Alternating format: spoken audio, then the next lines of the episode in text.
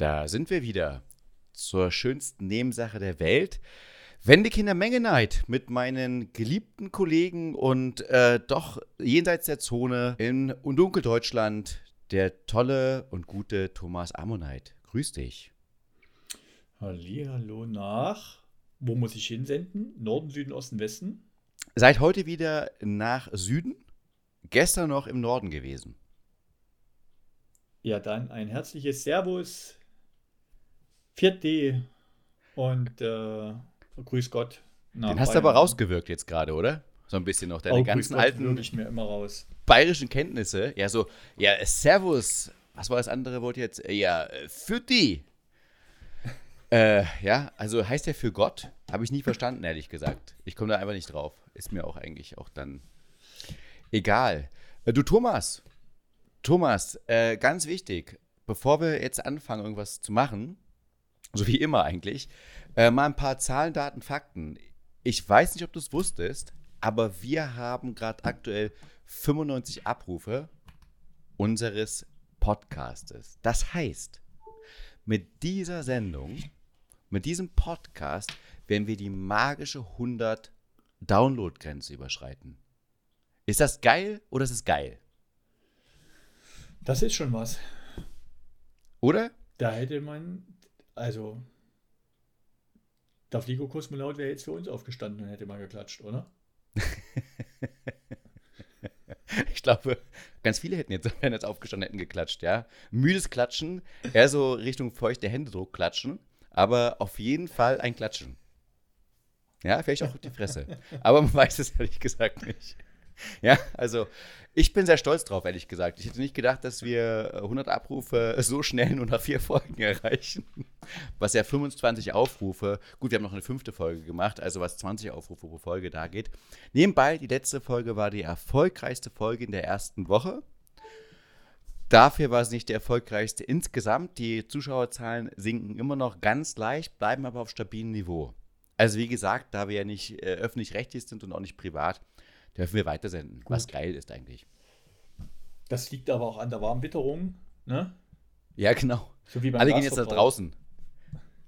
Wie beim Gasverbrauch. Wenn es schlecht läuft, liegt es an den Leuten, wenn es gut läuft, liegt es an den Umständen.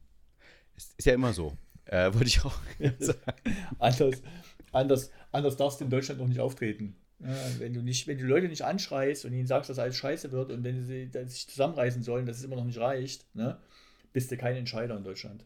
Also Thomas, jetzt bitte nicht wieder hier eine allgemeine Kritik gegen Deutschland. Ich möchte das nicht. Ich komme jetzt gerade aus dem wunderschönen Norwegen. Ja, bin da gerade so ein mhm, bisschen mhm. abgefroren, weil da war es sehr kalt, aber auch sehr schön. Es hat ja geschneit, also richtig im Massen geschneit. Das war für mich so wie Weihnachten nochmal. Also mit richtig tollen Schnee habe ich äh, sehr geliebt. Aber trotzdem war ich noch sehr verbunden zu unserem Heimatland. Denn das Schönste ist eigentlich, wenn man jetzt, äh, du weißt ja, ich war ja vorher in Stockholm, Schweden, jetzt in Oslo, Norwegen. Das, was aber immer wieder gut kommt, ist ja so eine gute Nazi-Dokumentation. Ja, die ist überall zu finden. Und das freut mich, weil da hat man immer so ein bisschen Heimat mit dabei. Ja, also, weil man ist ja das schon hier in ZDF und ARD und Phoenix, alles gewünscht hier mit Nazi-Dokumentation und dann ab und zu zur Entspannung gucke ich manchmal äh, so Fernsehen, also dort äh, heimische TV-Sender wie NRK, jetzt norwegisches Fernsehen, staatliches Fernsehen oder das schwedische Fernsehen. Und da kommt ab und zu mal dann ja, eine Wikinger-Dokumentation und dann gleich danach die Nazi-Dokumentation. Hervorragend. ja. Aber was da, da, da, da machen die ihr Unterhaltungsfernsehen aus unserem Krieg. Haben die keine eigenen Kriege gehabt? Nee, weil es einfach ein guter. verwussten können, oder was? Naja, die waren ja ein bisschen mit dabei beteiligt. Ja, streiten sie ja ein bisschen ab, aber grundsätzlich ist es ja ein guter Exportschlager. Ich meine, gibt ja ein paar schöne Uniformen, bisschen deutsche Sprache und dann, das, das verkauft sich einfach die haben natürlich einen Vorteil. Ne? Die sind natürlich in dem, in dem Klischeebild, was die abliefern, von, rein von der Optik, ne? sehen die natürlich noch deutscher aus, als jeder Nazi sich das wünschen würde. Das ist absolut korrekt. Deswegen haben sie ja immer groß davon gesprochen, das sind ja unsere Brüder, unsere äh, richtigen Germanen oder äh, Kelten in diesem Beispiel. Und das ist eigentlich mhm. mehr dicht dran. Was der äh, gute alte Nazi nicht wusste, dass der Arier eigentlich aus dem Iran kommt. Ja, also ja, der Urarier. Das, hat er, das hat er, hat er geflissentlich wegignoriert, aber da gibt es ja einige Sachen, wo man, wo man sich bis am Kopf kratzt, wenn man sich die Ideologie anguckt und äh, neben den Sachen, die man natürlich scharf verurteilen muss, ne, nicht in Abrede stellen, gibt es so ein paar Punkte, wo du denkst, naja, aber als normal denkender Mensch muss dir da irgendwann mal ein bisschen aufgefallen sein, dass das nicht hinhaut. Dass der Propagandaminister zum, zum Rednerpult gehumpelt ist ne, und irgendwas von, von irgendwelchen hier, Deutschen, die stärker als alle anderen sind, erzählt hat, das, das ist ja schon, das kannst ja also wenn nicht die Konsequenzen so tragisch gewesen wären, hättest du das ja eins zu eins ins Kabarett übertragen können, oder? Äh, ganz ehrlich, ich meine, äh, wenn du jetzt auch mal noch anschaust und mal was über Heinrich Himmler liest und was er immer so gedacht, er dachte ja wirklich an diesen ganzen okkulten Kram und hat ja auch vermutet, dass der, ähm, der Urarier, also er wusste nicht, dass er in Iran ist, aber er hat den Urarier eigentlich in Atlantis äh, vermutet. Jetzt war es schwierig, jetzt pass auf, jetzt war es ja schwierig, Atlantis zu finden. Ja, Atlantis zu finden. Und es gab da mehrere Theorien und es gab ja zu dieser Zeit schon, wurde ja alles schon erkundet, ja, selbst der Nordpol und so weiter, durch den Norweger auch. Und jetzt hat der Himmler gedacht, scheiße, was gibt es noch, was man so erkunden kann? Und hat sich gedacht, Mensch, geil, es gibt ja den Himalaya. Da kann man ja mal hingehen. Okay. Ja, und hat eine riesen Expedition mhm. hingeschickt, um mit der Hoffnung, mhm. da den Urarier zu finden. Was meinst du, wie groß die Enttäuschung mhm. war, als die Entdecker dort von den Nepalesen berichtet haben?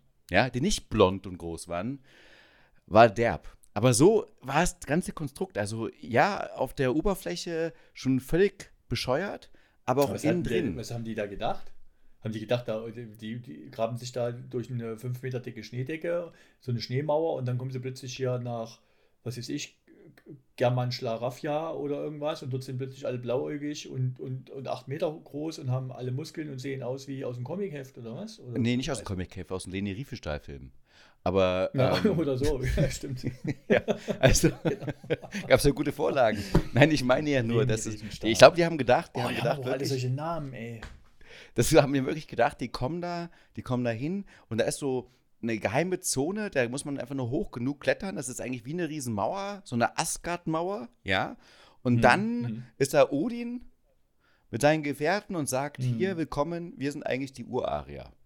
Begrüßt und was euch. Odin, wenn es ihn gegeben hätte, bestimmt gesagt hätte, wenn er, wenn er hier, wenn er die, wenn er die deutsche Dritte Reichselite gesehen hat, ne, wie sie alle da stehen, hier Humpelheinz und der, der, mit dem albernen Bart, der aussieht wie Charlie Chaplin und so, ne, der hat bestimmt gesagt, ja. auf euch habe ich gewartet. Genau. Auf euch, die degenerierte Leute, habe ich End, gewartet. Endlich, endlich, endlich seid ihr da. Ihr, ihr verkörpert genau das. Ja, was jetzt eigentlich? Mein ja, Abbild. Genau, das wäre die Frage. Der dicke Göring noch dazu. genau. So, wirklich wie die Stooges, oder? Aber um das, um, um, das Thema mal schön abzurunden, weil du gerade gesagt hast, dicke Göring. Ähm, ja. Ich, ich, wie gesagt, ich finde es immer faszinierend, dass du, egal in welches Land du reist, und ich bin ja schon in vielen Ländern gewesen, dass es dann mhm. immer eine Nazi-Dokumentation gibt. Ich glaube, man weiß eigentlich über Deutschland gar nichts, außer so? Nazis. Ja, ja, das ist ganz wichtig. Ja. Also wenn du in Amerika in den falschen Gegenden abbiegst, dann wirst du auch begrüßt und dann begrüßen sie dich auch mit einem Hitlergruß und freuen sich darüber, dass sie nicht mal richtige Deutsche treffen. Ja, denn früher war ja alles besser und die haben es gewusst. Das gibt es ja überall. Hm.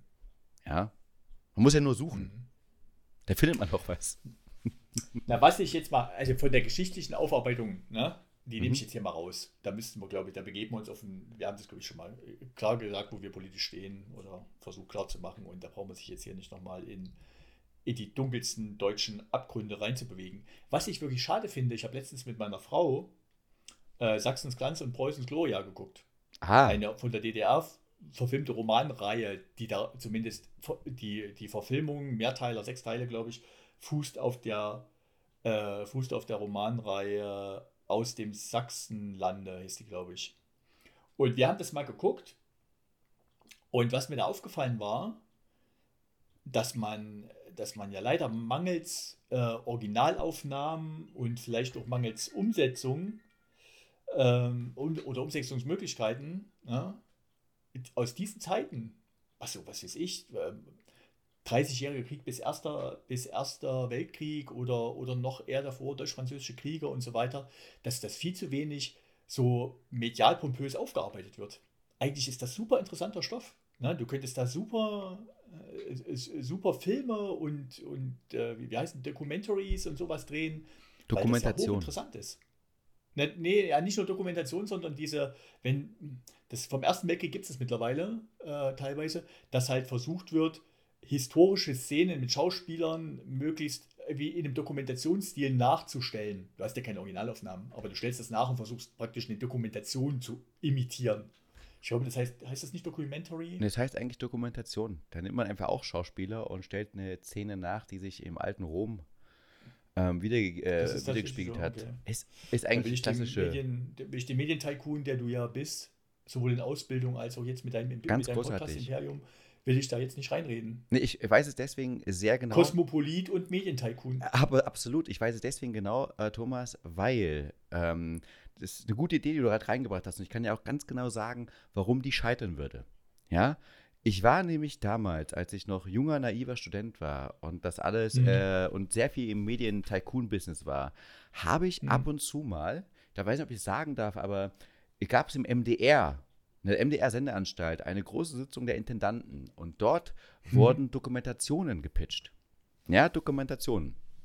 Und ja. ähm, da konnte ich dann, wir haben dann, den, wir haben den auf, wir hatten den Auftrag daran, das zu filmen. Also wirklich, das gab zwar so ein Projekt, äh, äh, ging um Dokumentationen und wir sollten so den Weg zeigen, wie eine Dokumentation entsteht. Und da war auch der Teil. Ach, ihr habt eine Dokumentation über die Dokumentation gemacht. Ja, absolut. Ist das, das, ist ja Meta, verstehst du? Meta-Ebene.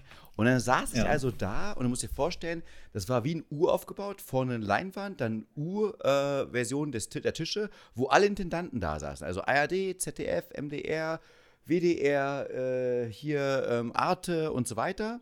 Und natürlich auch ein bisschen aus dem Ausland. Und dann kamen einzelne Leute nach vorne und haben gepitcht. Ja, und da weiß ich noch, dass so, solche Dokumentationen, die ein bisschen außerhalb waren, ja, überhaupt nicht gut ankamen. Zum Beispiel. Was ist denn außerhalb? Ja, das will ich gleich erklären. Genau, da kommt es. Gute Frage, lieber Herr Ammonite. Gute Frage. Und zwar, da war zum Beispiel eine Dame, die hatte etwas ganz Großartiges vorbereitet. Das heißt, du konntest dort äh, vorsprechen also erstmal besprechen und konntest auch einen Film zeigen. Und sie hat beides gehabt. Sie hatte vorgesprochen und hat gesagt, ich mache einen Film über ein Thema, wovon niemand wirklich gerne redet. Oder das war doch die zwei, äh, Jahre, Jahre 2006, also da, wo noch keiner darüber gerne offen redet, wo eigentlich nie man genau was weiß, und zwar über die Menstruation der Frau. Und ähm, das ist doch immer Themen, ey. Ja, pass auf, pass auf, äh, äh, Thomas, ist auch ein Thema. So, und die hat einen Film gemacht, der hieß Der Mond in mir. Und das war ein unglaublich guter Trailer, wo sie durch viele Kulturen gegangen ist, also mit der Kamera verschiedene Frauen aus verschiedenen Kulturkreisen interviewt hat und gefragt hat, wie wird es denn da aufgenommen? Zum Beispiel in Indien, in Afrika, in Europa natürlich. Und da gab es ganz viele Aspekte, wie das Ganze beschrieben wird, wie das für die Frauen aufgenommen wird, wie es dem Mädchen beigebracht wird und was, wie es in der Kultur wahrgenommen wird und auch in der Vergangenheit wahrgenommen wurde. Und das war hochinteressant. Hochinteressant. Und es wurde absolut einstimmig abgelehnt. Von allen. Und zwar, klar, war ja eine große Männerriege an des Intendanten. Die haben gesagt, ah, oh, wen interessiert denn so ein Thema? Kann ich mir ja gar nicht vorstellen. Und es ging so rum, bis dann zur MDR-Intendantin ging. Ja, und die war ja eine Frau. Und ich dachte jetzt, am wenigstens eine wird es kommen. Und die guckte so ein bisschen angewiderten Gesicht dort an und sagte, wer will denn sowas sehen? Also, das ist ja widerlich. Das kann mir gar nicht vorstellen, dass ich mir das mal angucken möchte. So, wurde abgelehnt. Warum so lange ausschweifen? Dieser Film wurde dann, glaube ich, äh, von Norwegern oder von Schweden, irgendein Nordprogramm geholt, war ein mega Erfolg in Skandinavien, war dann ein mega Erfolg in ganz Europa und wurde dann wieder teuer eingekauft. Von wem? Arte und ZDF. Die vorher alle abgelehnt haben und Dings. Und jetzt sage ich dir, was ist drin? Weil das ist, was ist denn drin? Da kam ein anderer Typ, ja, und sagte, oh ja, wissen Sie, äh, wir haben da irgendein Gericht, Gerücht gehört, äh, da in Österreich, da gibt es irgendwo Nazi-Gold. Und es gibt da so einen halben Zeugen, den haben wir hier mal ganz kurz so halb interviewt. Da siehst du ein schlecht hm. zusammengetragenes Video. So, ja, also ich glaube, es gab da mal irgendwo Nazi-Gold. Ja, das war's. Das ist der Pitch. Geht immer. Und dann, geil, danke, machen wir. Ja, es passt gut in unsere Nazi-Gold-Reihe. Haben wir ganz gut. Da haben sich die gegenseitig überboten. Wer überhaupt was? Da war nichts dahinter. Nix, gar nichts. Aber Nazi-Gold. Die, die Nazi-Gold-Reihe. Das Einzige, was noch besser funktioniert hat, war Nazis und Kinder. Ja? Also, wenn du Kinder gebracht hast und Nazis, perfekt. Lief gut. Und das Lustigste war, dann gab es eine Dokumentation, auch eine Randdokumentation über das Mensch, menschliche Gehirn. Also das, was es alles zu leisten vermag und so weiter. Auch sehr interessant, war auch später sehr erfolgreich, wurde ab, ab, äh, aber abgelehnt vom ARD-Intendanten mit, oh nee, können wir nicht machen, wir haben nur einen Brainslot im Jahr. Geht nicht. Ja, muss ich der schmunzeln, dass die ARD nur einen Brainslot hat im Jahr. Wir haben nur einen Brainslot im Jahr, ja. aber das hat sich schon nicht geändert, oder? Das, das ich, ich glaube, jetzt haben sie nur noch einen halben. Ja. Das ist, kein, ist kein Bashing. Kein Bashing gegen, das waren frühere nee. Zeiten, das war 2006. Heute ist natürlich alles Und besser. Einmal wollen wir klarstellen. Wenn wir uns hier über den öffentlich-rechtlichen Rundfunk äußern und da gelegentlich auch Kritik mitschwingt, ne, ist das nicht als Generalkritik an dem Konzept zu verstehen und gleichzeitig auch, muss man klipp und klar sagen, in gewisse andere Niederungen, ne, wo mir irgendwelche äh, Schlagerstars oder gescheiterten irgendwas, äh, hier, die sich als König von Deutschland bezeichnen, in irgendwelchen geheimen Chatgruppen erklären wollen, wie die Welt funktioniert, da begebe ich mich gar nicht hin. Da, das kritisiere ich gar nicht erst, weil das in meiner Welt gar nicht stattfindet. Das ist ein bisschen wie das Königshaus, was einfach überhaupt nicht den Boulevard zur Kenntnis nimmt und dementsprechend auch nicht kommentiert, weil er einfach nee, so unseriös ist, dass er nicht stattfindet. Das, was wir medial kritisieren, ist in der Regel auch eine Sache, die wir in einigen Fällen wertschätzen. Bei, also ich habe es mal im Wir-Format gesprochen, oder? Ja, danke Beim, für deinen Disclaimer. Ich bin ich höre gerne zu. Es gibt, es gibt Bereiche, das haben wir, glaube ich, schon mal offline mindestens besprochen, ne? wo ich mich schon wundern muss. Also gestern wieder, dass der Bundeskanzler Exklusivinterviews an die Bildzeitung gibt und sich dann ernsthaft vor mich hinstellen will und mir erklären will, wie er besorgt ist über eine Verrohung in der Gesellschaft oder so, da kann ich mich echt nur an den Kopf greifen. Also das muss ich wirklich sagen. Sido und die Kaulitz-Brüder machen es vor, man redet nicht mit der Bildzeitung, Punkt. Das ist. Äh, sollen doch, ist sollen Scheiß doch schreiben. Thomas, Thomas ich werde, das, ich, werde das hier, ich werde das hier festhalten, falls wir in ähm, zehn Jahren wahrscheinlich 1000 Downloads haben und dann die Bildzeitung kommt und sagt, die erfolglosesten Podcast aller Zeiten und du dann eine Interviewanfrage alle bekommst, dann möchte ich sehen, wie du Nein sagst, mein Lieber. Nee, würde ich ja? nicht machen. Ja, werden wir sehen. Ich werde es mir merken. Ich werde es mir merken. Weil eins, in einem, irgendwo kommen, in einem Bereich kommen wir jetzt ins Ernsthafte rein, ne? Ja. Nämlich in der Tatsache, dass es, dass es, ich hätte jetzt fast ein schlimmes Wort gesagt dazu, ne? Wolltest du ja gerade Nazi-Gold äh, sagen, oder? Medien, Me so. Medien wie, Medien wie, die, wie, wie aus dem Springer Verlag im weitesten Sinne kommen, ne? dass die es sind, die einfach hier kontinuierlich die Gesellschaft gegeneinander aufstacheln, die immer solche Themen sich, sich in bestimmten Lobbys verschreiben, die werden einfach kontinuierlich in Ruhe gelassen und andere werden, da wird jedes Ding gedreht und gemacht. Das ist immer nur, also es erinnert mich an dunkelste Zeiten, wo auch schon mit Propaganda gearbeitet wurde, um da bestimmte Feindbilder zu erzeugen. Die sind davon nicht so weit entfernt. Ich wundere Ach, mich Thomas. immer, wo die, wo die einzig gute, wo die einzig gute Eigenschaft, die ich bei der Bildzeitung und beim Springer Verlag entdecken kann, nämlich dieses äh, Verständnis für Israel, wo, wo, wo das fußt, weil alles andere, was die abliefern, ne, ist. Ich kann das nicht nachvollziehen. Also, das also Thomas. Im günstigsten Fall noch Unterhaltung, aber, aber die, weil so wie die zündeln. Thomas, ich möchte da mal ganz kurz äh, für die Bildzeitung sprechen. Und ich, äh, die Bildzeitung, man kann sagen, was man möchte über sie, aber sie hat jetzt in den letzten Tagen und Wochen sich mutig gegen ihre eigene Galionsfigur gestellt. Sie greifen jetzt Dieter Bohlen an. Und dafür muss man sie loben.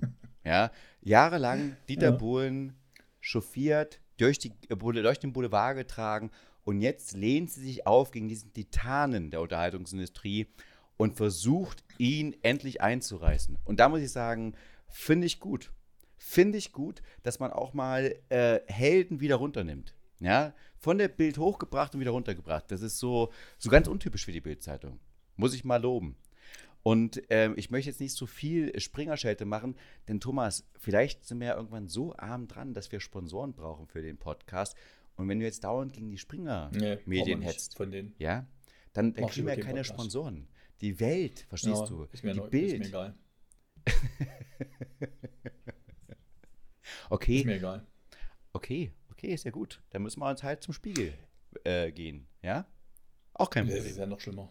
Jetzt reicht's aber langsam, mein Lieber. Nee, weißt du, warum das noch Nee, schlimmer ist? kann nicht sein. Ne? Weißt, du, warum, Nee. weißt du, warum das noch schlimmer ist? Pass mal auf, wenn, wenn zwei Leute, du und ich, ne, wir gehen zusammen irgendwo hin ne, Ja. Und erzählen was von IT. Und dann hat sich derjenige vorher, vorher angeguckt, wo wir herkommen. Ne?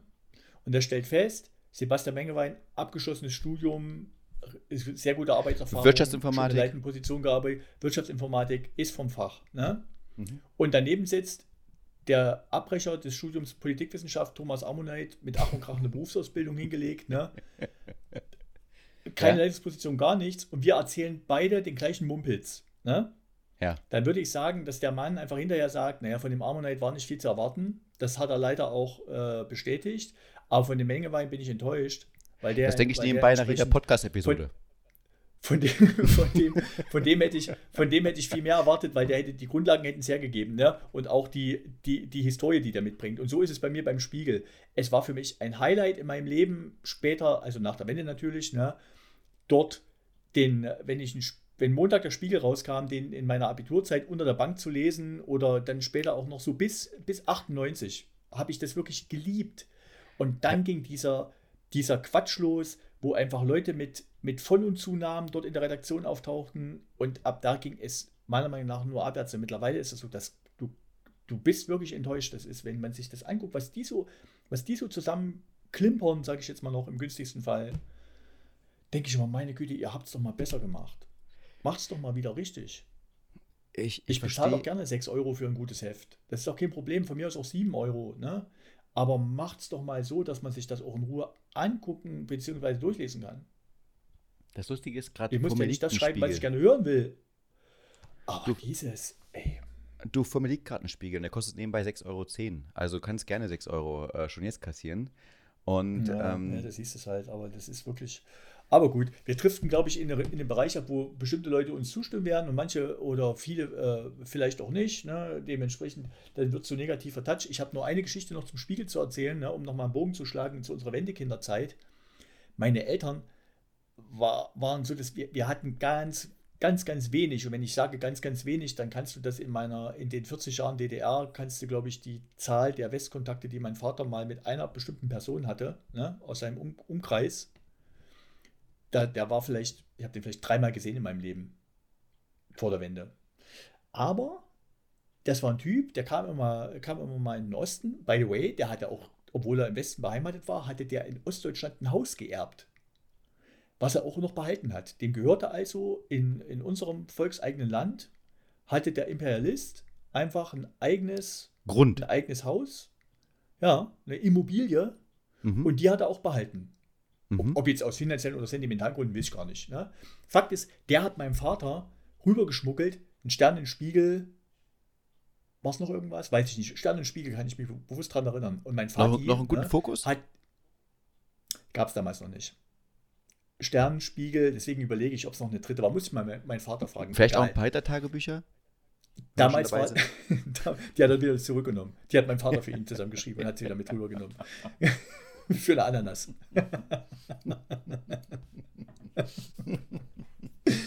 Auf jeden Fall, by the way, der hat mir immer, ge in, der ist in der Mangelgasse in Ruderstadt geboren, der Typ, ne, und hat mir immer Westgeld geboten, wenn ich ihm das Straßenschild klaue. Und dachte wahrscheinlich, dass ich hier, dass, dass ich hier so, sowieso so eine kriminelle Energie entwickelt habe. Ne? Das hat er vielleicht schon erkannt. Und ich habe mich aber nie getraut. Ich hätte nie zu DDR-Zeiten irgendwo ein Straßenschild abgeschraubt. Wenn ich da der ABV erwischt hätte, das hätte er, also mein lieber Mann, da hättest du ja mindestens einen, äh, Strafverweis vom, beim Fahnenappell gekriegt. Ja, definitiv. Auf jeden Hättest Fall Du, äh, hättest du, hättest mein du äh, drei Jahre lang Altzeitungen, hier Altpapier sammeln dürfen, mein Lieber. Alleine. Ja, mindestens. Auf, auf jeden Fall hat mein Vater diese Zeitung natürlich schön durchgewälzt und alles. Er hatte, glaube ich, nicht verborgt, das war ihm, glaube ich, zu heiß, ne? weil er, er war ja doch in so einer Funktion, wo das, glaube ich, nicht so gern gesehen war. Und dann kam aber das Highlight. Der hat mir die Zeitung übereignet und was habe ich gemacht? Ich habe durchgeblättert und habe sämtliche Autowerbung mir rausgeschnitten. Und das Bescheuertste war, wenn die Autowerbung auf einer Doppelseite war, weil dann hast du in der Mitte so einen hässlichen Knick drin. Ne? Ja, ist schlecht. Geil war es, wenn das so eine einseitige, dann habe ich mir praktisch, habe ich mich hingesetzt, habe das Ding und da war relativ viel Autowerbung drin, habe mir immer die Westautos ausgeschnitten und habe mir die dann in ein Heft geklebt oder, oder irgendwie äh, ein Plakat und dann habe ich die so links und rechts daneben und hatte eine Collage draus gemacht und so. Das war mein, das war für mich der Zugang zu Westmedien war für mich der Zugang zu, äh, zu Printversionen von Westautos. Super und geil. Siehst du, und siehst du, Knappheit. Mache ich heute noch, by the way. Nee, pass auf, Knappheit, by the way. Das verursacht mhm. Kreativität, verstehst du? Kreativität entsteht dadurch, aus Verzicht, ja, dass man keine Autos hat. Da klaut der kleine Ammonite äh, Bilder aus dem Autowerbung aus dem Spiegel ja, ja. und macht daraus eine Collage. Wie geil ist das denn? Würde heute gar keiner mehr machen. Ja, und da sehe ich auch Deswegen, wieder, wie elitär ich aufgewachsen bin. Wenn du da ein bisschen so die Seiten rausgerissen hast, habe ich beim ähm, Intershop, ja, mit dem Matchbox dazu ja. gekauft. Ja, ja. Sehr gut. Dein Leben. Dein du. Traum, äh, dein Leben war mein Traum. Ja, aber du bist viel kreativer gewesen. Ich meine, guck mal, was aus dir geworden ja, ist. Ja, ja, danke, das muss mir doch gut reden. Das ist, weißt du, was das gerade ja. für ein Satz war? Nee. So richtig wie, wenn, wenn, wenn, wenn Leute in die ärmsten Regionen der Welt fliegen, ne, wo ja. schönes Wetter ist und wiederkommen und sagen, die Menschen, die haben zwar nichts, aber die sind so glücklich. die teilen es genau. auch. Die teilen das, die, genau. das wenige, was sie noch haben, teilen so, sie auch. Die, die, die, sind, die, genau, die sind so, die sind so glücklich. Genau so ein Satz war das. Deine, dein Verzicht, dein, dein Mangel ne, hat deine Kreativität gefördert. Danke, Sebastian. Da Nein, freue ich mich sehr drüber. Dass ich meine das, das wirklich ernst. Das, das war super krass. Das tröstet mich jetzt auch. Ja. Nee, das war super krass, weil ich finde das schön, weil das hat da, guck mal, wozu es geführt hat. Du bist dann in eine ganz eigene Richtung abgedriftet. Du hast dann äh, Politikwissenschaften abgebrochen. Ich habe Wirtschaftsinformatik durchgezogen. Du hast ähm, IT, der von der Pike an hart angelernt, ja. wenn ich da drüber geflogen mhm. bin, auf einer Welle geritten. Verstehst du? Wir haben mhm. völlig verschiedene Leben und jetzt gucken wir uns an. Du bist wieder in Jena, ich in München. Top. Also aus deiner Sicht top. Bei mir ist es ein bisschen wie Aschenputtel umgekehrt, oder? Auf alle Fälle stellen wir fest, dass, äh, dass der eine im Mangel gelebt hat und trotzdem Zugang zu Medien, äh, zu, zu, Medien hatte und sich damit Westautos aus der Zeitung schneiden konnte und der andere hat ein bisschen mehr Wohlstand äh, angehäuft das, gehabt, aus welchen Gründen auch immer. Deswegen bist du immer noch kreativer. Und das mag ich an dir. Weißt du, ich mag, ich, ich, mag das. Aber ich möchte nochmal ganz kurz zurück. Deswegen, mein Sohn findet es auch gut, wenn ich, wenn ich jetzt, wenn ich, äh, wenn ich statt ihm äh, jetzt mit einem richtigen Auto durch die Gegend äh, zu kutschieren, ne, wie das äh, alle seine Schulkameraden haben. Ne? Wenn ich sage, komm, wir bauen uns ein Auto aus Kartons und laufen damit am, äh, auf dem Bürgersteig lang und da können wir auch so tun, als fahren wir mit den anderen mit. Stehen ja eh im Stau. Das wäre ja die Konsequenz ja, die, aus meiner Kreativität. Ne? komische Kreativität und die. Äh, äh, ja, es ist so ein bisschen Ost-Kreativität, ein bisschen erbärmlich kurz gedacht. Aber hey, hey, ist okay. Ist okay. Ja. Weißt du, weißt du, was die Erkenntnis aber aus dieser, aus dieser Zeit ist? Ne? Und wir, wir kreisen ja kontinuierlich um du das Thema Automobil und oft um das ich finde das auch in Ordnung. Die, die, Kon die Konsequenz daraus ne, ist, dass ich immer ein bisschen grinsen muss, wenn, wenn Leuten die mit, mit äh, sicherlich ähm, unterstützenswerten Zielen ne, zur Individualmobilität um die Ecke kommen ne, und sagen, wir müssen Autoverkehr reduzieren und die Leute müssen weniger Auto fahren und so weiter, ne, wenn die dabei an die Vernunft appellieren. Wo ich immer denke, spätestens, sagen wir mal, seit Anfang der 90er, spätestens seit da, wahrscheinlich im Westen noch, noch ein bisschen eher, ne, ist, wenn du dir Autos anguckst, ein Auto so weit weg von der rationalen Entscheidung, rein jetzt der materielle Aufwand, was da reingebaut wird. Wenn du jetzt sagst, ich will einfach nur von A nach B kommen, ne, bräuchtest du dir ja keine S-Klasse zu kaufen. Die Tatsache, dass aber mittlerweile die Autos fast alle aussehen wie vor 40 Jahren ja. eine S-Klasse, von der Größe und so weiter, zeigt ja, dass das überhaupt keine rationale Entscheidung mehr ist, die die Leute treffen, wenn sie ins Autohaus gehen. Deswegen glaube ich auch immer, dass Firmen wie VW oder andere Autohersteller sagen, lass die ruhig mal diskutieren hier um ihre rationalen Entscheidungen, wie man Mobilität ähm, äh, macht, sobald die Leute unser Autohaus betreten, kriegen wir die mit einer Marketingmaschinerie und einem, einem emotionalen, ähm, emotionalen Ausbruch oder wie, wie man es bezeichnen will, so weit auf unsere Seite gezogen, dass sie eben dann doch zum Schluss sagen, ich kaufe mir für zwischen, was weiß ich, 20 und 50.000 Euro, Euro mal einen Gegenstand, um draußen in der Gegend rumzufahren. Das kann ja keine rationale Entscheidung mehr sein. Da muss ich immer drüber lachen, weil ich denke, zu DDR-Zeiten haben Leute 15 Jahre auf den Trabant gewartet. Ne? Es war das beschissenste Auto der Welt und haben es trotzdem genommen und sind damit rumgefahren, weil Individualmobilität etwas. Definitiv. Was ich damit meinte, ist, du hast völlig recht. Also es geht nicht darum, nur ein Auto abzuschaffen, also irgendeinen Gegenstand, sondern man nimmt einen kleinen Jungen aus Jena. Eine seiner schönsten Erinnerungen, dass sein Vater ihn aus dem Westen geschmuggelte Medien also beschaffte, wo er mit Emsigkeit sinnvoll und liebevoll jedes einzelne Bild ausgeschnitten hat, ja. daraus eine Collage aus seinen Träumen gebaut hat und sich jeden Tag und jeden Abend in die Bettdecke gekuschelt hat, diese nicht diese nette feine Bettdecke, sondern diese Ostdecke, die nicht mal richtig warm gehalten hat Na und dann daran gedacht hat, wie geil es wäre, diese Freiheit zu leben, diese Freiheit. Und das kannst du dem Menschen nicht nehmen. Du kannst dem kleinen Thomas Ammonite dieses Gefühl nicht mehr nehmen. Das ist einfach so. Da, klar, die, die Erinnerung bleibt, bleibt für immer. Ja. ja. Nicht, dass ich mir jemals ein Auto gekauft hätte, was jetzt in irgendeiner Kategorie äh, Superklasse war. Also ich habe noch nie besonders schnelles oder besonders großes oder ein besonders luxuriöses äh, Auto gefahren. Ich habe auch nie mehr Geld dafür aus. Na doch, das habe ich schon mal. Ich habe mich schon mal übernommen an einem Auto. Da war ich aber noch jung. Ähm, Da, da, jung übernimmt man sich immer im Auto. aber eine gewisse fairerweise. Faszination, wenn hier draußen schöne, schöne, schöne Autos stehen, ja, das, ist immer, das ist immer noch da. Deswegen. Jetzt habe ich aber mal noch eine Frage. Du bist ja jetzt in Norwegen. Hast du noch irgendwas Schönes aus Norwegen zu erzählen? Ansonsten würde ich da nämlich nochmal äh, an ein anderes Thema anknüpfen, was mich mal interessiert. Also deine Frage zu beantworten, ich bin nicht in Norwegen. Ich bin äh, schon längst in, Nicht mehr, in, in Deutschland. Aber ich, bevor du jetzt eine Frage stellst, möchte ich noch etwas sagen, was mich sehr beschäftigt gerade im Moment. Mhm. Und zwar, ich bin angekommen, ähm, gerade heimgereist. Und dann steht an meiner Tür, also nicht an der meiner Haustür, sondern an dem Eingang zu meinem Gebäude, ein großer Zettel, ja, DIN A4, Entschuldigung, ist ja nicht groß, ist normal groß, mit einem riesen roten Pfeil drauf und einem mega kleinen Text steht drauf, ja, meine lieben Anwohner hier, ähm, wir hatten eine Trinkwasserkontrolle und bei der Trinkwasserkontrolle ist aufgekommen, dass es eine erhöhte Anzahl an Legionellen gibt, ja, Ja. und dass es sehr problematisch ist und sie noch nicht wissen, was sie damit machen sollen. Und als Reaktion jetzt darauf es unentbehrlich ist, ja, unentbehrlich, dass jetzt jeder Mitbewohner ähm, jeden Tag alle Wasserleitungen, also äh, im Badezimmer und auch in der Küche und so weiter, drei Minuten lang mit heißestem Wasser aufdreht und laufen lässt. Jeden Tag. Ja. Hm. Und da saß ich dann so da und dachte mir so, meine Herren, meine Herren, ich dachte, wir müssen hier jetzt Gas sparen, Nachhaltigkeit sein. Und jetzt werde ich gezwungen, jeden Tag drei Minuten heißes Wasser rauszunehmen. Jeden Tag. Verstehst du, Thomas? Spielst du dieses Leid, was ich da sehe? Dieses, dieses Gas, was verbraucht wird, der Strom, der verbraucht wird, die Fernwärme, die verbraucht wird. Ich fühle mich da richtig schlecht. Na, aber schließt du jetzt die Warmwasserleitung einfach an deine Klospülung an. Hast du das Problem gelöst. Habe ich schon drüber nachgedacht, aber ich fand das wieder so krass, dass das wieder die Lösung ist. Verstehst du, dass man, dass, es dass, äh, dass da äh, die Legionellen auftauchen? Nur mal so für die Zuhörerinnen, die es nicht wissen, äh, was es bedeutet. Das ist ja die äh, Auslöser der Legionärskrankheit. Das heißt, dass man sich schwach fühlt Ja. und äh, Lungenentzündung bekommt und so weiter. Also im schlimmsten Fall Und da habe ich das seit 25 Lungenentzündung. Jahren. Und da, weißt, weißt du, und da ist auch so etwas typisch Menschliches dabei. Wenn man das liest, auf einmal fühlt man seinen Körper so ein bisschen, ja. Ich war zwar jetzt äh, zwei Wochen nicht da, aber dann habe ich meinen Körper gespürt und gesagt, mein Scheiße, mm, ich fühle mich so schwach, so elementar. Waren die Legionären jetzt die ganze Zeit dort?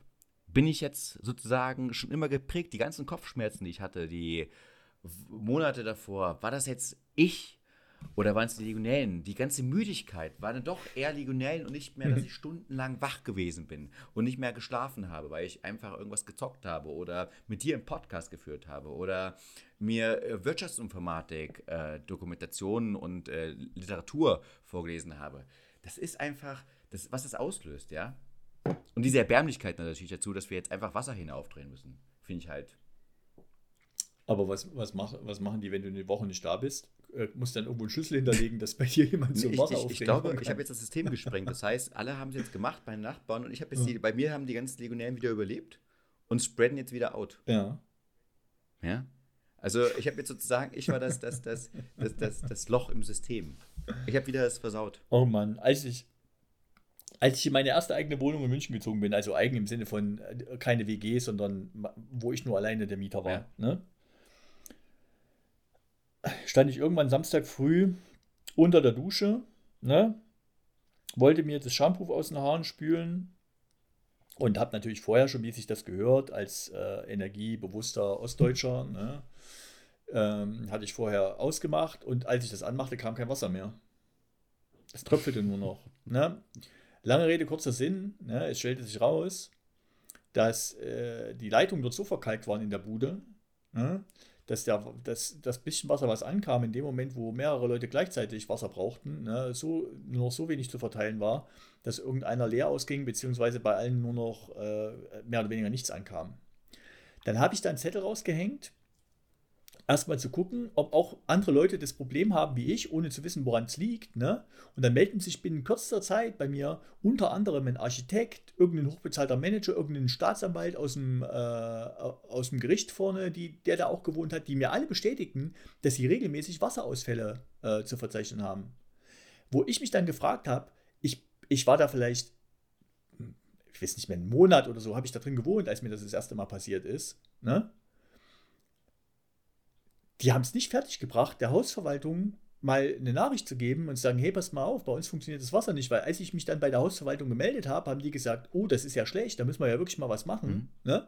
Und das Geilste war, dann haben sie, haben sie einen Handwerker rumgeschickt, der dort Teile dieser Leitung ausge, äh, ausgewechselt hat, dieser Wasserleitung, indem er praktisch in die Wohnung rein ist, hat so weit wie er konnte, ne, entsprechend die, die, die Rohrleitungssysteme rausgeschnitten und, und neu reingesetzt, die, die Kupferrohre. Und das Geilste war, dass ich als Verursacher der, der, der Lösung oder so, als, als derjenige, der die Lösung herbeigeführt hat, ne, zu dem Zeitpunkt nicht da war und in meiner Wohnung hat er nichts gemacht. Genauso ist es. Der, der Mecker-Ossi, der schon wieder alle aufhetzt und Natürlich. dann die Leute in, in Trab bringt und sich unbeliebt macht und zum Schluss dasteht und hat für alle anderen das Problem gelöst. Und, und, und selber hat er nicht gemerkt, dass er, dass er, du warst dass ja auch das Problem. mit der gleichen Scheiße zu tun hat. Äh, ja, du warst auch das Problem, wieder. du hast einmal die Woche geduscht und dann haben alle anderen das eine Woche lang immer geschwören bekommen. Verstehst du? Die haben einmal gesagt, einmal warum, warum gesagt, samstags immer ja. fällt das Wasser aus? Gibt's da gar nicht. Was ist da los? Aber es ist ja. Fehler im System, warst du. Aber mal ganz ehrlich, Sowas gab es ja. früher im Osten nicht. Wenn ich mal darüber nachgedacht habe, weißt du, was ich gedacht habe, als die Legionellen kamen? Ja. Früher gab es es im Osten ja. nicht, ja, mal wieder. Weil, du musst dir vorstellen, ich komme ja aus Schönebeck an der Elbe, ja. Und da gibt es ja. daneben den ganzen Kurort Bad Salzelm. Und da hat damals der berühmte Dr. Tollberg, ja, den musst du ja kennen. Nee, kennst du natürlich nicht. Aber der ist so durch die Gegend gereist und hat gesagt, Mensch, geil, so Meeresluft ist ja was ganz Fantastisches. Der Salzgehalt, das ist ja gut für die Lungen, gut für ähm, die Gesundheit, das müssen wir machen. Also was hat er gebaut? Er hat ein, weil es im Bad Salzem, wie der Name schon sagt, große Salzminen gab, hat er also ein Gradierwerk gebaut. Jetzt für alle diejenigen, die nicht wissen, was ein Gradierwerk ist, das ist sozusagen ein äh, künstlicher, man könnte es, wenn man es von Weitem sieht, ein Staudamm, ja, wo jetzt kein Wasser gestaut wird, sondern der Staudamm besteht aus kleinen Holz-Stroheinlagen. Ähm, und wenn man jetzt, und dafür das Wasser wird hochgepumpt, ganz nach oben zum Staudamm und dann äh, schön runterlaufen lassen. Also wie gesagt, wird es am Gradierwerk dann runterlaufen, das Wasser. Und so durch das Verdunsten kommt dann Salz in die Luft. Ja, das hat der Dr. Tollberg gegründet. Und das ist sozusagen der Ursprung. Und da gab es die ganze Luft. Und um das Ganze natürlich dann auch weiter zu treiben, wurde durch ganz Bad Salzelm und Schönebeck ein Sohlgraben gebaut. Ja, klares Wasser mit Salzgehalt, um natürlich nochmal das ganz besonders weit zu geben. Sehr toll. Haben Sie das haben sie das Salz, haben sie das Salz, ja, das Wasser haben sie so salzig genau, aus genau, der Erde geholt, genau. oder was? Und wie in Carlo Vivari. Das, wo du hier Das ist richtig. So, pass auf. Und jetzt kommt es. Die DDR ist ja bekannt als eines der nachhaltigsten Länder überhaupt und hat einfach gesagt: Mensch, scheiße hier, wir haben jetzt ein Traktorenwerk, wir haben hier ein Sprengstoffwerk und ähm, da haben wir ja. Was meinst was man jetzt braucht mal so nebenan in Schönebeck, ja. Traktoren, ja, Sprengstoff. Traktoren, Sprengstoff. War auch äh, ein sehr großes Produktionshaus hier. Ähm, und da haben sie gedacht, Mensch, geil, mhm. was machen wir eigentlich mit dem scheiß Chemiezeug, was so übrig bleibt? Ah ja, gibt dir diesen Sohlkram, da pumpen wir das Ganze mal rein. So, und jetzt kommt meine Geschichte. Jetzt sage ja. ich das äh, dazu, weil ich jetzt, wir machen ja die Gedanken um die Legionellen, das ist ja auch wirklich ein Problem. Und da, da habe ich mich auch aufgeregt darüber. Und dann denke ich so an meine Jugend zurück. Und da ist dieser Sohlgraben halt durch meine Wohngegend äh, geflossen. Und wenn ich sage Wohngegend, heißt es natürlich Plattenbau reinster Sorte. Ja. Und da war es dann nicht mehr dieser schöne Sohlgraben mit dem Salzgehalt, der die Luft besser macht und die äh, Gesundheit fördert, sondern es war eine grüne Pampe. Also wirklich dickflüssig grüne Pampe. Ich weiß nicht, ob du die Hero Ninja Turtles kennst, noch diesen Film. Das, was in dem Fass drin war und aus diesen äh, Schildkröten Riesenschildkröten gemacht hat, die dann äh, Michelangelo und Donatello Mhm. hießen und alle prügelt, geprügelt haben, das ist durch äh, Salzelben geflogen und durch äh, geflossen und durch mein Ding. Das erklärt einiges. Ja, genau, pass auf. Das erklärt vieles, weil wir als Kinder dann das als Mutprobe genommen haben. Ja, das heißt, der war eh, gefühlt einen Meter breit, glaube ich. Er ist, Stopp. Jetzt müssen wir A, B oder C machen, weil Mutprobe, ne? Das lässt ja mehrere Varianten. Habt ihr den Kram zu euch genommen? Seid ihr drüber gesprungen oder habt ihr drinnen gebaden? Also- also- Punkte. Habt ihr also- versucht, Kontakt zu vermeiden? Habt ihr, habt ihr all in versucht, wer, wer kann davon am meisten schlucken, ohne dass er zum Arzt muss? Oder die dritte Variante, wer, wer, wer traut sich, Körperkontakt mit dem Zeug erstmal zu haben? Das sind so die drei, drei Eskalationsstufen. Also seid ihr drüber gesprungen, ohne reinzufallen und, und äh, den letzten beißen die Hunde. Habt ihr versucht, wer, wer traut sich äh, drin, drinnen zu baden oder habt drin gebaden? Oder drittes, habt ihr ganz so ein paar Blutproben gemacht und habt es also, also, also, Thomas, bin Thomas, Thomas, um da das bin mal, um das mal abzukürzen, ja, 2 und 3, deine Option 2 und 3 sind, haben nichts mit Mut zu tun, sondern einfach nur dämlich. Ja, dann wären wir einfach nur dumm gewesen und wären einfach rangekommen, ja. Aber Variante 1 war es. Das heißt, Variante 1, ein Meter drüber springen. Und es darfst nicht vergessen, das war jetzt kein ebenes Land, also wo man jetzt da einen Graben hat, sondern Ja, ähm, der war ein Meter breit, aber der, es ging relativ steil Mhm. runter. Also er war ungefähr auch ein Meter tief oder zwei Meter tief, so von Mhm. der normalen Bodenhöhe. Und da musst du also erstmal in die Schräge runter und dann drüber springen. Ja. Und das war immer eine wichtige Mutprobe. Und jetzt kommen wir zur äh, Tatsache, ich habe es immer geschafft, aber einer meiner besten Freunde, der ist ausgerutscht, ja, weil es da ein bisschen schlammig war und ist voll reingefallen. Der hat so gestunken, mein Lieber. Das kannst du dir gar nicht vorstellen, wie der gestunken hat, Mann. Das hat gebrannt bei ihm. Der ist rausgerannt, hat geweint, weil es gebrannt hat. Ja, dann ist er zu seinen Eltern, das ist gleich alles um die Ecke, war ja, ist ja eine riesen Neubau-Block-Gegend, hat geklingelt, hat gesagt, ja, Mama, ich bin in die Sohlekbahn, der Sohlkram gefallen. Und die hat gesagt, du bleibst draußen, du kommst auf keinen Fall rein, nichts. Da ist die mit dem äh, Schlauch, da draußen gab es einen Wasserschlauch, ist sie runtergekommen, hat den Wasserschlauch angeschlossen, hat den draußen abgespritzt. Drei Minuten mit heißem Wasser schön abgespritzt, dem Legionell- kalten- Legion- Die Legionellendienst Legionellen waren sofort tot. und das die Legionellen waren auf keinen Fall ein Problem, weil die waren tot. Und ähm, da ich auch überlegt, dass ich mir so zurückdenke, überleg mal, das lief alles so nebenbei. Wirklich, wir reden hier von einer richtigen Schleimbrühe. Nicht irgendwie flüssig, so ein bisschen verfärbt, sondern wirklich grüner, ekelhafter Schleim. Es war auch alles tot drumherum. Also wirklich, es lief keine Gras, nix war da. Da habe ich mir gedacht, wenn das schon jetzt zwei Meter über den Erdboden, also unter dem Erdboden ist, weil er ja der Schräge ist, ich will gar nicht wissen, Hm. wie denn die Trinkwasserqualität war. In diesem Bereich, weil das Grundwasser war ja da, wenn es mal geregnet hat und so weiter. Ich will das gar nicht wissen. Und ähm, jetzt, heute schimpfe ich schon rum wegen den Legionellen. So ist mein Anspruch gestiegen, weißt du? Früher so eine Quelle drüber gesprungen, heute Legionellen, da raste ich aus. Da raste ich aus. Ja? Aber wirklich eine geile Vorstellung. Ne? Hast du da hinten noch so eine. Wie, wie bei Homer Simpson im Atomkraftwerk. Ja. Irgendwas, was nachts Genau. leuchtet. Das hat, das hat ja, du musst dir Das vorstellen, es hat, äh, glaube ich, fünf, sechs Jahre nach der Wende gedauert, bis das wieder klares Wasser wurde. Ja. Jetzt heute ist es klares Wasser, der Sodequell, den gibt es immer noch. Klares Ja. Wasser, da schwimmen auch ab und zu mal Enten. Vorher ist da nichts geschwommen. Verstehst du? Das war einfach nur eine dicke, labbrige Masse. Und das ist überleg, wenn du mir das überlegst, das wurde einfach so akzeptiert. Das wurde einfach so akzeptiert. Da hat keiner aufgestanden und gesagt, ja, also ich meine, Wohnen gegen fließt sowas nicht. Stell dir vor, du würdest heute in München der Isar. Wobei das, der, wobei das nicht mehr ganz Was? stimmt. Der, äh, es wurde eine ganze Zeit lang akzeptiert, aber man hat es dort, also jetzt nicht bei euch, das weiß ich jetzt nicht, aber ich habe mal eine, ich habe mal eine gute Reportage gesehen über die äh, Ursprünge der DDR-Bürgerrechtsbewegung. Ne? Warum, warum ging das an einem bestimmten Punkt? Ne? War es Adler Zahn der Zeit, der dann praktisch, war es die Möglichkeit, sich doch etwas freier zu entfalten, als das vielleicht noch in den 60er Jahren der, der Fall war und so weiter. Und da war unter anderem ein Aspekt darin, ne?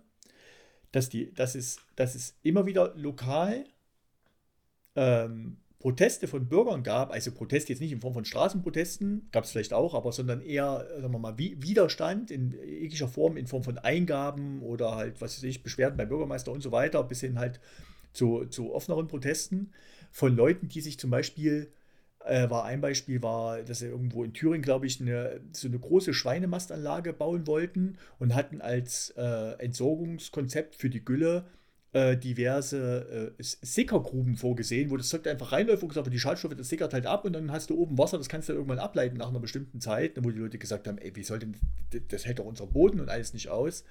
Dann gab es die, dann gab es diverse, naja, gut, in den Großindustriegebieten, da hat man ja gesehen, was da Nebenbei, los war. Ne? Oder die Sickergrube gab es auch ja? in äh, Schöneberg, die hieß Charlies ja. Grube.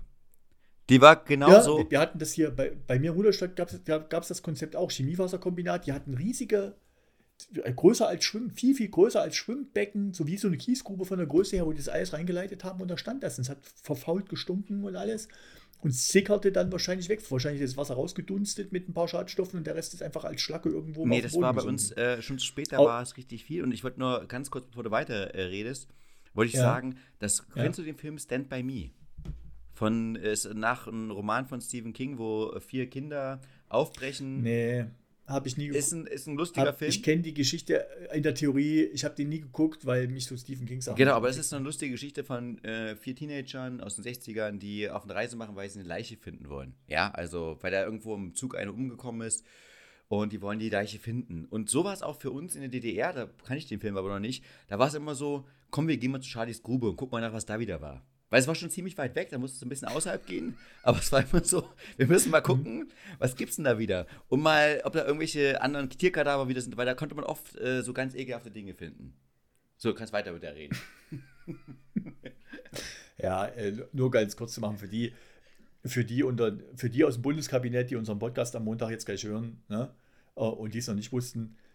Du hattest eben diese lokalen ähm, unabhängig voneinander agierenden und erstmal nicht vernetzten ähm, äh, Gruppen von Leuten, die sich dann oftmals an, an dem Raubbau der Natur auch ähm, ähm aufgerieben haben.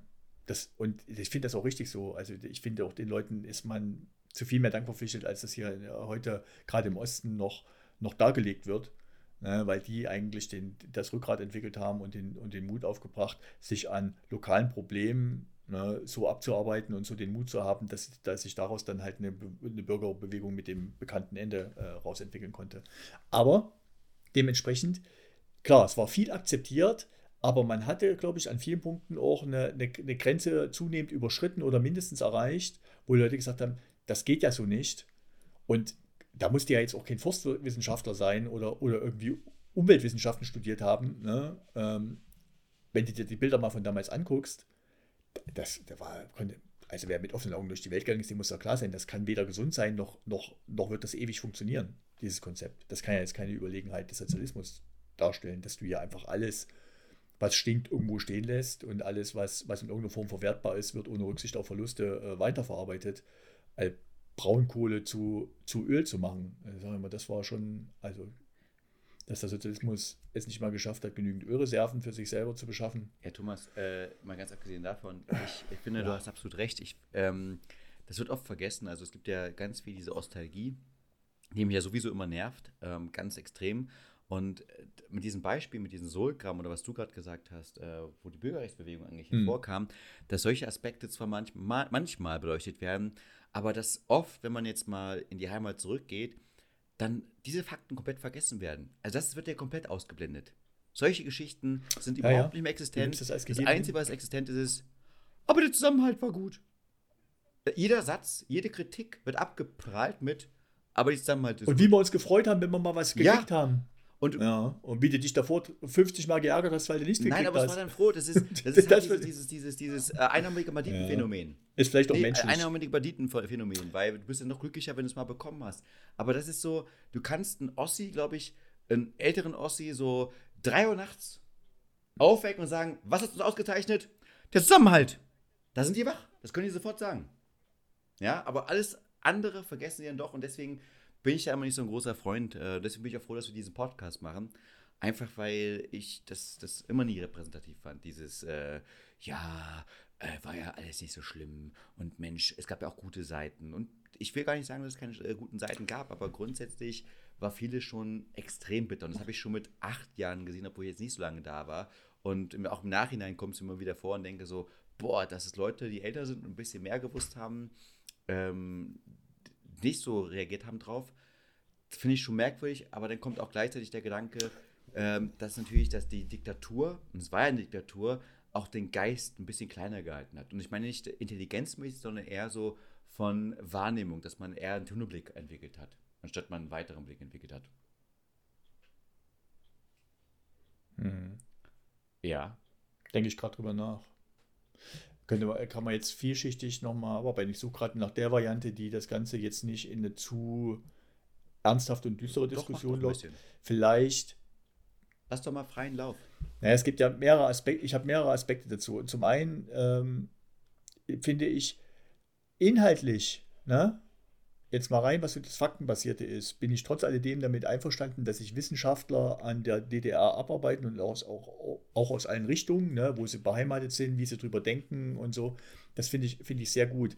Was ich, was ich, äh, wo ich auch mitgehen würde oder finde, wa- was man wirklich rausstellen muss, ist, dass es nicht wünschenswert sein kann, ne, für zum Beispiel größeren Zusammenhalt oder, oder sonst irgendwas, wa- wa- was da als positive Sache für eine günstige Miete, ne, die anderen Nachteile in Kauf zu nehmen. Das kann ja, man kann ja nicht, ich sage immer, man kann natürlich sagen, oh, wir hatten schöne Tapeten, ja, aber die Mauern von dem Haus waren so, waren so marode, ne, dass sie einsturzgefährdet waren. Und das ist halt die Frage, ob du sagst, wir, hatten die schönsten Tapeten, die waren viel schöner als die heute in unserer Wohnung, ja, aber wir hatten, mussten halt auch Angst haben, dass wir erschlagen werden, weil das Haus zusammenbricht. So ist es ja. Da werden ja bestimmte Einzelaspekte rausgenommen, wird gesagt, das war damals wunderbar, du konntest für 20 Mark deine Kinder ins Ferienlager schicken. Ja, natürlich, aber du bist halt irgendwo hingefahren, wo nebenan der Grube. stand und der hat einfach. Genau, wo, genau. So, das finde das find ich, da muss man auch vorsichtig sein. Was man aber klipp und klar auch sagen muss, was mich nervt, ne, ist die Art und Weise, wie eine, wie ich sagen das jetzt, wie eine, wie eine bestimmte Gruppe von Leuten, ne, die ich jetzt gar nicht so richtig verorten kann, die gibt es in allen Schichten, allen, allen Richtungen, so eine oberlehrerhafte und hämische Art entwickelt, sich über den Osten zu äußern. Weil das, ich merke das bei mir, das ruft nichts weiter hervor, außer Trotz. Das ist einfach, dass du sagst, ich lasse mir doch von jemandem vom Cicero, ne, der drüben fett gefressen, einfach 40 Jahre lang sich die Eier geschaukelt hat, um es mal klipp und klar zu sagen, lass ich mir doch nicht erzählen, wie ich die DDR zu finden habe. Tut mir leid, lasse ich mir nicht. Und schon gar nicht in der Tonlage, die der bringt. Es entsteht genau das, was ich gerade hier unbewusst gemacht habe, nämlich eine Haltung dem gegenüber, dass ich für den nur Verachtung übrig habe und sage, pass mal auf, Typ, mit der Art und Weise brauchst du mir gar nicht zu kommen, dann mache ich meine Ohren zu und sage die ganze Zeit la la la la la, damit ich mir deinen Scheiß nicht anhören muss. Ob der inhaltlich recht hat oder nicht mit dem, was er sagen will, ist dann völlig außen vor. Da müssen sie aufpassen. Da muss, oder sie, also muss man generell, wir auch, ich auch, man muss da aufpassen, dass man sich nicht im, wie man früher mal gesagt hat, im Ton vergreift. Und das hat man zu lange gemacht und daraus ist diese Haltung entstanden. Aber wir haben doch auch was. Und jetzt kriegen wir für 200 Millionen ein Zukunftszentrum Ost, was immer das sein soll. Ja, Zukunftszentrum Ost halt.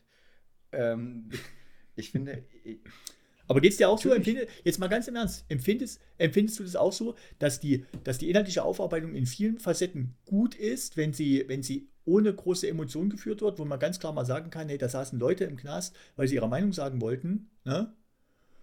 Und, äh, und, und das System hat das nicht anerkannt oder Künstler wurde die Arbeit verwehrt. Im, gleich, Im gleichen Augenblick musste aber sagen, gut, aber du hattest halt keine Angst um Kindergartenplatz und die Schulbildung war auch gesichert und gleichzeitig konntest du für, hatte, konntest du dir zumindest, wenn du eine Wohnung gekriegt hast, die, die auch leisten. Ne? Ich- Dass man, ich fand es zum Beispiel. also dieses Pro und Contra, ich kann das wirklich getrennt voneinander betrachten, aber dieses typische, alles, was aus dem Osten kommt, ist immer scheiße oder alles, was aus dem Osten kommt, ist immer gut. Das gibt es ja auch in der Gegenrichtung. Ne?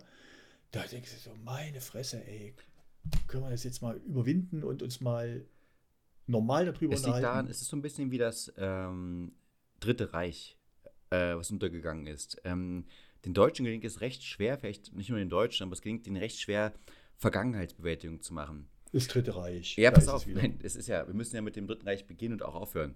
Schade, dass sich Honecker und, Honecker und Hitler nie persönlich kennengelernt haben. Als hätte Spiegel TV, da hätten die den ganzen Sender Ey, draus oh gemacht. Gott, oh Gott, das wäre, da wär, hätten wir gar kein. Sendeprogramm mehr für irgendwas anderes. Das ist Dann wirklich, würde es gar das kein, dann würde es gar das wär- mehr geben. Nirgendwo mehr. Da hätten die, hätten die eine eigene Abteilung für. Das Aber- ist so ein bisschen das, was die wirklich traurig finden. Also, ist, dass man immer noch mal das Dritte Reich mit andocken Doch, ich kann möchte, ich möchte, nein, Aber ich gut, möchte, es, es ich möchte es extra so ja. machen, weil es ein gutes äh, Parabel gibt dazu oder ein gutes Gleichnis ist. Ähm, der, der Punkt ist einfach der, dass die äh, Vergangenheitsbewältigung immer schlecht ist. Und äh, auch bei der DDR sieht man das, ich habe das immer beobachtet. Ähm, du weißt ja, 20 Jahre DDR äh, 25 Jahre DDR, 30 Jahre DDR. Und da gab es ja immer diese großen Specials auf Phoenix rund um die Uhr, auf ARD, ZDF und wie sie alle heißen. Und ich fand jedes Mal, da haben sie mal coole Aktionen versucht, du weißt schon so, ah, wir sind die junge Generation, du bist im Westen aufgewachsen, ich bin im Osten aufgewachsen, aber nur fünf Jahre, lass uns mal cool über die ganzen Sachen reden, hahaha, cool. Oder die ganz bierernsten hier, du weißt schon, hier, ich habe den Namen vergessen, der, der, der, der bei ZDF jede History-Sendung gemacht, wo man einfach schon einen Brechdurchfall bekommen hat, sobald man ihn gesehen hat. Und äh, der auch immer die DDR, Stasi, ja, Knopf. genau, Stasi, oh, bla bla bla bla. Und ich fand immer, die haben nie, was du gerade gesagt hast, diesen richtigen Mittelweg gefunden. Einfach mal neutral äh, das aufzuarbeiten, dass man auch mal sich wiederfindet und wiederfindet und nicht nur anbietet an die anderen Alten, also die Alten, die immer sagen, alles ist scheiße an der DDR, so die Wessis, oder die Ossis, die kommen und sagen, ja, früher war alles besser. Es gab immer dazwischen diese eine Gruppe und ich fand äh, ganz wenig sehr, sehr wenig war da mal so neutral gefärbt und gesagt, naja, also man kann auch ein paar Systeme gut finden aus der DDR. Man kann äh, vieles sehr, sehr kritisieren. Man muss auch vieles sehr, sehr hart kritisieren und man darf nicht immer alles so in dieser Bubbleblase sehen. Aber man darf auf keinen Fall auch dieser Klientel sagen, ich kenne sie auch aus meiner eigenen Umgebung, ich nehme sie mehr so extrem schlimm wahr. Ich fand es früher viel schlimmer. Also äh, da habe ich äh, mehr darauf reagiert. Aber dann gibt es auch noch bei mir Bekannte, die sagen, äh, Dunkeldeutschland und finden das lustig. Haha, Dunkeldeutschland, Dunkeldeutschland. Oh, ja, Dunkeldeutschland, wer diesen ja, Begriff hat. Genau, und dann denke ich auch immer so, ja, mein. Nee, das kommt aber auch von Leuten, die, dann, äh, die nicht sich mit der DDR beschäftigt haben, die gar keinen Berührungspunkt hatten, die es aber lustig fanden, weil sie es irgendwo in einer anderen Gruppe einfach mitgehört haben und dann einfach hingeredet haben. Das ist, wie gesagt, sehr, sehr häufig passiert. Und ich denke immer so, das ist halt das Problem, dass man sich eigentlich nie damit beschäftigt. Auch ich zum Beispiel, gehen wir mal meine Geschichte ran, äh, Geschichtsunterricht. Ähm, das Dritte Reich hat man ja hoch und runter durchgekaut, äh, bis zum Umfallen. Ich glaube, ist mir aus den Nasenbluten rausgefallen. Wie viel Karikaturen ich dazu machen musste und Text ich dazu lesen musste. Also es war ja unfassbar, ja. Und dann äh, zur DDR selber gab es eigentlich gar nichts. Ja, da wurde mal ganz kurz angeschnitten und ich weiß heute nicht, wie der Geschichtsunterricht heute ist, aber ich glaube, dass halt da immer Punkte sind, die man noch nicht fasst. Und es dauert noch ein paar Jahre, bis dann mal endlich man äh, mehr darüber nachgehen kann und mal das äh, genau reflektieren kann. Wir sind, glaube ich, noch zu nah dran, wie auch beim Dritten Reich, wo man nie Witze machen durfte. Ja? Alle anderen Länder machen extreme Witze, machen da Hitler-Parodien par excellence. Wie lange es gedauert hat, bis Deutschland mal ein bisschen lustiger wurde dazu? Man sagt, okay, ähm, das ist eine riesen Scheißzeit gewesen, das ist ein riesen Mist, das sind alles äh, unfassbar schlimme Taten, die passiert sind, die man überhaupt nicht beschönigen darf, aber ab und zu mal sagen kann, dass es auch, dass das, dass das an sich eine große Idiotie war, die alle mitgemacht haben, ja, alle Deutschen, die dann auch danach kamen und sagten, oh Gott, habe ich nie Wissen bekommen, wusste ich ja gar nicht. Ja, oh, oh, upsi, wie bei der DDR auch, auch die Analogie. Ach, wie was, was da? Also so schlicht war es ja gar nicht, ja, weil es ja viele Mitläufer gab, wie auch in dem, im Dritten Reich. Und dass man da einfach nie äh, so den richtigen Ton am Anfang gefunden hat. Erstmal verschwiegen, dann extrem hart. Aber und ja, jetzt langsam auch da mal ein bisschen andere Seiten aufzieht. Ja, was wolltest du sagen, mein Lieber?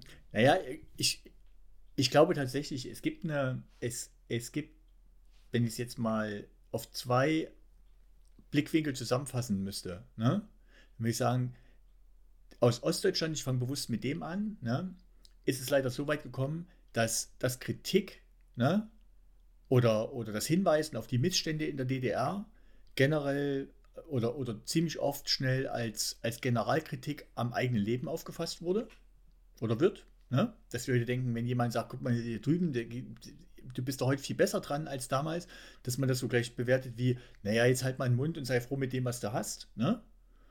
Und umgedreht ist es so, dass dass, die, dass der westliche Standpunkt ne, nicht in der Lage ist zu differenzieren zwischen dem persönlichen Leben, was dort Leute hatten, ne, und den großen Umständen, in die man hineingeboren wurde.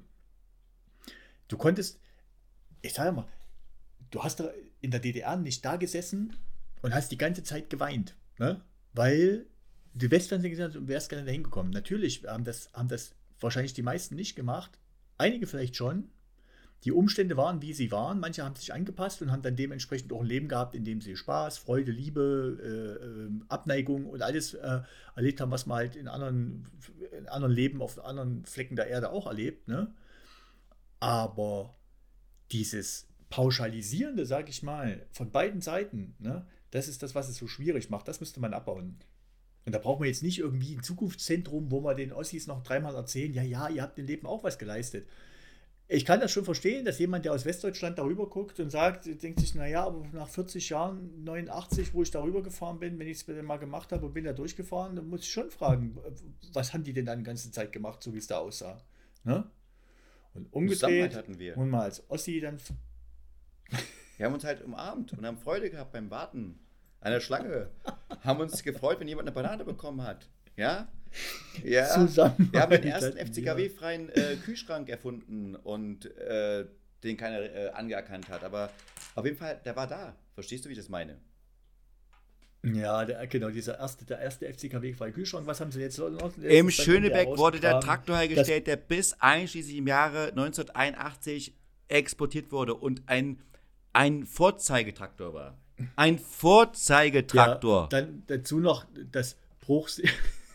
Da lacht er wieder. Das ist ernst gemeint. Das ist ein hab's Vorzeigetraktor. ja verstanden. Was meinst du, wie hab's schlimm ja, das war? Ich habe es ja verstanden. Der Vorzeige Nee, wie schlimm das war nach der Wende, als viele Leute entlassen wurden. Als es hieß es, was für ein Scheißprodukt. Das funktioniert gar nicht. Und sie hatten ja auch recht damit. Verstehst du? Sie hatten ja auch recht. Äh, zehn Jahre danach war, das, ich meine, der wurde in den, in den 60ern wurde angefangen, in den 70ern war die Hochzeit und dann Ende der 70er war es die Technik schon völlig out of date. Ja, und dann kommen da die Leute und sagen, Hey. hör mal zu, das, was du die letzten zehn Jahre gemacht hast, eigentlich was du 40 Jahre gemacht hast, ist der letzte Schrott. Pumps. Und ja, für, für heute zumindest. Wir werden, glaube ich, immer mal wieder ins Thema abbiegen, weil das ist ja auch super interessant. Ne? Für heute würde ich es mal mit, mit zwei Sätzen, einen, einen nach Ost und einen nach West. Ne? Bitte mit ich- entweder oder. Mal, äh, nee, würde ich, das, würde ich das mal beenden wollen für heute, diese Ja. Diskussion. Ne? Und ganz klar sagen, nach Osten gesagt, ne? Wir standen mit den Plakaten auf der Straße, Helmut, nimm uns an die Hand für uns ins Wirtschaftswunderland. Ne? Es war niemand anders als meine Tanten und Onkels, bei vielen auch die Eltern oder vielleicht auch schon äh, man selber. Ne? Wir wollten das so. Und nach Westen gesagt, ne, muss ich ganz klar sagen, ihr wärt aber auch diejenigen gewesen, die auf die Straße hätten gehen können und sagen, halt, halt, halt, so eine schnelle Einigung wollen wir nicht. Das habe ich auch nicht gesehen. Ne? Ich sage aber, wir, ihr hättet doch sagen können, nee, wir wollen nicht. Nur weil ich bei jemandem klingel und sage, ich würde jetzt gerne in deine Wohnung, weil meine finde ich scheiße, ich würde gerne bei dir mitwohnen, heißt das ja noch lange nicht, dass der die Tür aufmachen muss und muss sagen, ach ja, komm rein, schön, dass ich dich mal äh, jetzt die nächsten für immer an die Backe habe. Äh, weißt du? Also, ich glaube, ja, oder auch mal da ist es mit, einfach äh, zu mit sagen, ähm, nee, wollen wir nicht. Wir wollen einfach gar keinen haben. Wir Wir haben sollen da genau im diese Osten bleiben, in ihrer wir haben genau diese Deutschlandzone Treuhand herbeigerufen. und es mir ist egal. Ich habe hier mein Bock geiles Leben in Duisburg, da habe ich keinen Ja. Bock drauf.